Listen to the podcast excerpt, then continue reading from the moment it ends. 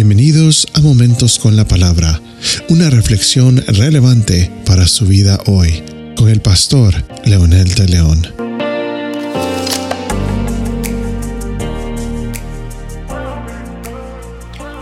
En nuestros episodios anteriores hemos estado mencionando que pertenecemos a una raza caída y que esa raza caída precisamente eh, distorsionó todo lo que Dios había hecho y lo que Dios había pensado, justamente por la mentira del enemigo cuando eh, se enfrentó a Eva y le compartió según el enemigo, según el adversario de nuestras almas, lo que Dios les estaba negando y lo que Dios no quería que supieran.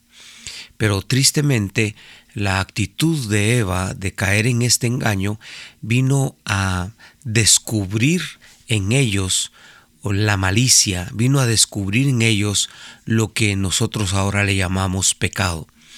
Y precisamente lo que mencionábamos anteriormente es que el hombre se escondió y Dios le preguntó, ¿dónde estás? con el propósito de que reflexionara. Y entonces en el versículo 11 de Génesis capítulo 3 Dios le dijo a Adán, ¿quién te ha hecho saber que estabas desnudo? Y esta pregunta, por supuesto, es una pregunta que no solamente detiene el tiempo, pero también como que detiene las circunstancias del hombre porque dice, ¿cómo es eso? ¿Cómo que quién me enseñó? Si nosotros vivíamos en este ambiente, nosotros estábamos en esa situación, yo podía ver a mi esposa y mi esposa me podía ver a mí. Pero lo interesante es que cuando Adán dijo que se había escondido porque había descubierto que estaba desnudo, nosotros descubrimos en la palabra que la desnudez no es solamente física, la desnudez es moral, es espiritual, la desnudez tiene que ver también con perder la ingenuidad y entonces es cuando Dios le pregunta, ¿verdad? ¿Quién te ha hecho saber que estabas desnudo? ¿Cómo lo supiste en otras palabras? ¿Qué eh, te motivó a, pensar que estabas desnudo? Aquí es donde entra la malicia.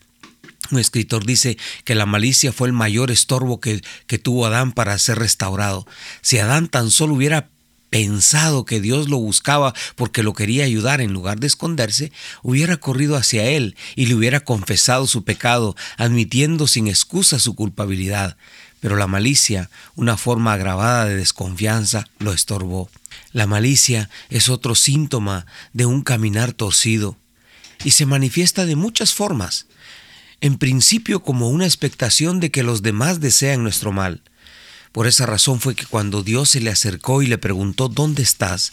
Él estaba escondido porque pensó que Dios se había acercado para hacerle mal. Esa es la malicia, un corazón que está torcido de los propósitos, de los designios y las intenciones de Dios. Todas las personas muchas veces cuando están mal y no quieren acercarse a Dios, lo primero que hacen es ahuyentar a las personas que tratan de hablarles del amor de Dios. Y piensan, algunos inclusive han llegado a pensar que los cristianos estamos interesados en su dinero, en sus riquezas o, o, en sus capacidades, cuando nada que ver. Es Dios el que se está interesando por lo triste y eh, solitaria vida de estas personas que viven torcidas. Toda corrección se interpreta como agresión humillación y siempre se desconfía de los motivos de otros cuando se acercan para ayudar. Este fue el caso típico de Adán.